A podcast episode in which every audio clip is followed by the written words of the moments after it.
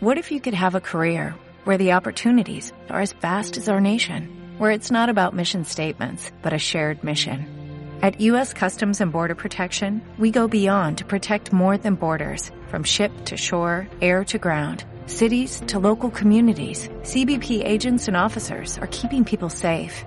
Join U.S. Customs and Border Protection and go beyond for something far greater than yourself.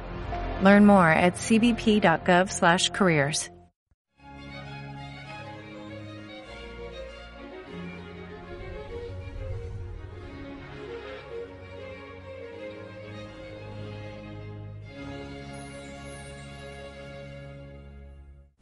No soy un experto en derecho canónico. Por supuesto, como todos los sacerdotes, estudié en su momento las asignaturas correspondientes, pero no soy un especialista. Mi licenciatura fue en teología moral.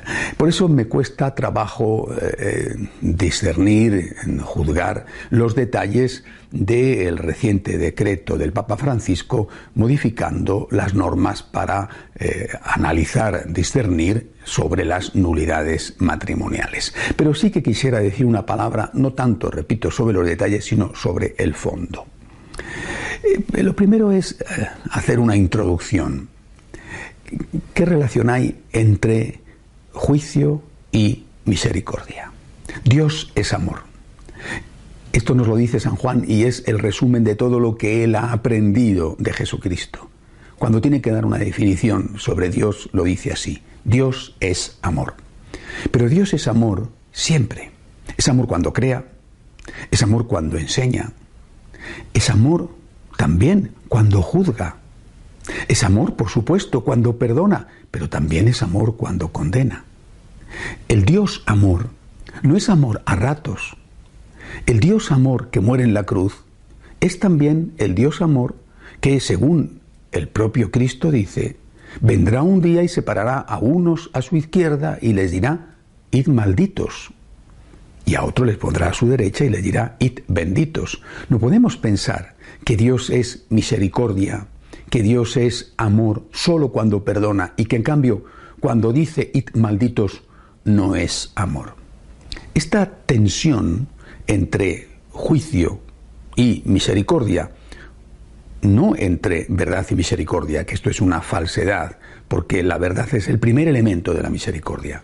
Esta tensión entre juicio y misericordia, o dicho de otra forma, entre castigo y perdón, recorre toda la Biblia y desde luego está presente reiteradamente en el Nuevo Testamento. Y tenemos que evitar la solución fácil de suprimir uno de los dos elementos de la tensión, diciendo, como algunos, Dios perdona siempre y no va a castigar a nadie, haga lo que haga, nunca castiga ni castigará, o, como otros, decir, el que ha hecho el mal lo va a pagar y no hay perdón posible.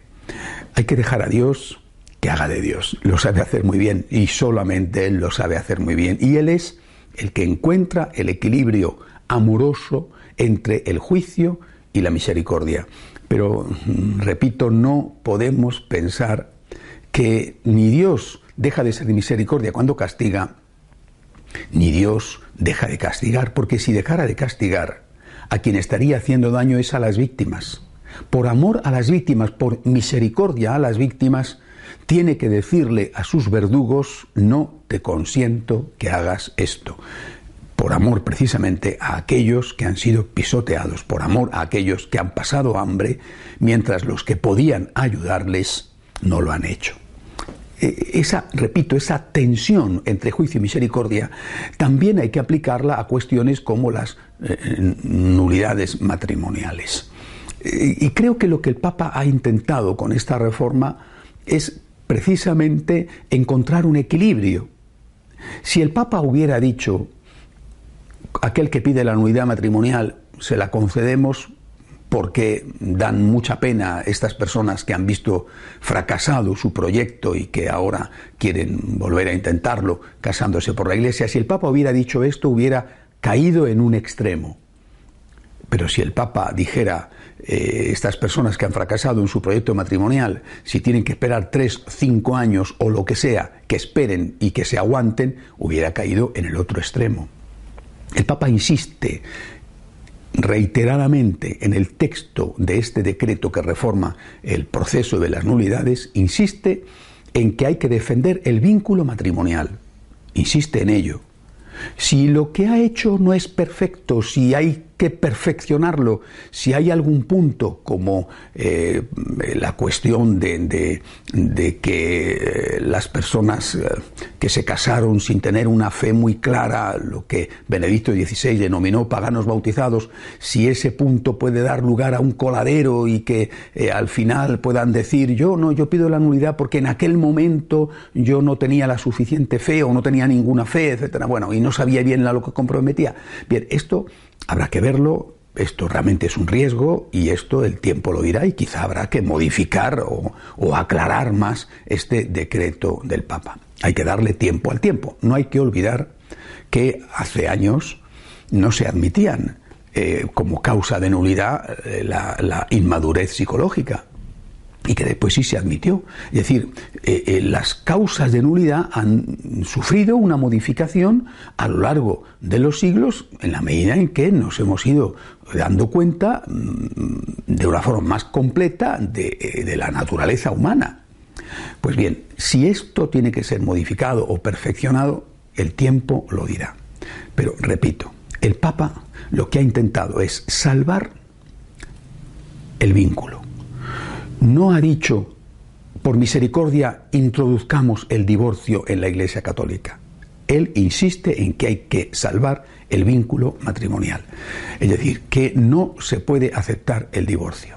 Pero también tiene en cuenta la situación de esas familias que eh, han visto su proyecto roto, que están sufriendo y que tienen derecho a recibir una respuesta relativamente breve. No digo una respuesta eh, en un mes, es decir, lo que el Papa dice, afirma, es que en determinados casos, ¿eh? cuando se hace eh, la apelación a la nulidad, se puede dar un juez único y que después de la sentencia, un mes después, si no hay una apelación, ya entonces que esa sentencia es válida. Lo del mes es solo para la apelación. Él establece que un año debe de ser el tiempo máximo en que debe durar el estudio. Es decir, el Papa intenta unir juicio con misericordia. ¿Lo ha conseguido perfectamente? Pues, insisto, hay que darle tiempo al tiempo, pero creo que hay que darle también un voto de confianza al Papa. No está introduciendo el divorcio en la Iglesia, está intentando unir juicio con misericordia, un equilibrio bastante difícil que lógicamente como es un ser humano pues seguramente el tiempo tendrá que mm, perfeccionar lo que él acaba de hacer, pero su objetivo es un objetivo válido hacer las cosas un poco más sencillas sin saltarse lo que es esencial para la defensa del vínculo matrimonial. Además, hay que decir otra cosa. Me parece que no es casual que esto haya sido presentado no muchos días, menos de un mes, antes de que empiece el sínodo de los obispos. Eh, creo que, que el Papa, me parece a mí, está intentando quitar a los que piden la comunión para los divorciados vueltos a casar, está intentando quitarles un argumento esencial, el elemento, el argumento emotivo. Y por lo tanto, yo creo que esto puede tener una consecuencia positiva, y es que no se haga no se apruebe en el sínodo lo de la comunión de los divorciados, que eso sí sería extraordinariamente grave, porque ahí sí se estaría modificando el dogma. Si eso fuera así, hay que darle la bienvenida de una forma especial a esta reforma, porque no solamente va a facilitar que algunas personas cuyo matrimonio es ya nulo lo sepan y puedan volver a contraer matrimonio canónico, sino que va a debilitar los argumentos, las tesis de los que quieren aceptar que se comulgue sin estar en gracia de Dios. Recemos por el Papa, recemos por el Sínodo. Hasta la semana que viene, si Dios quiere.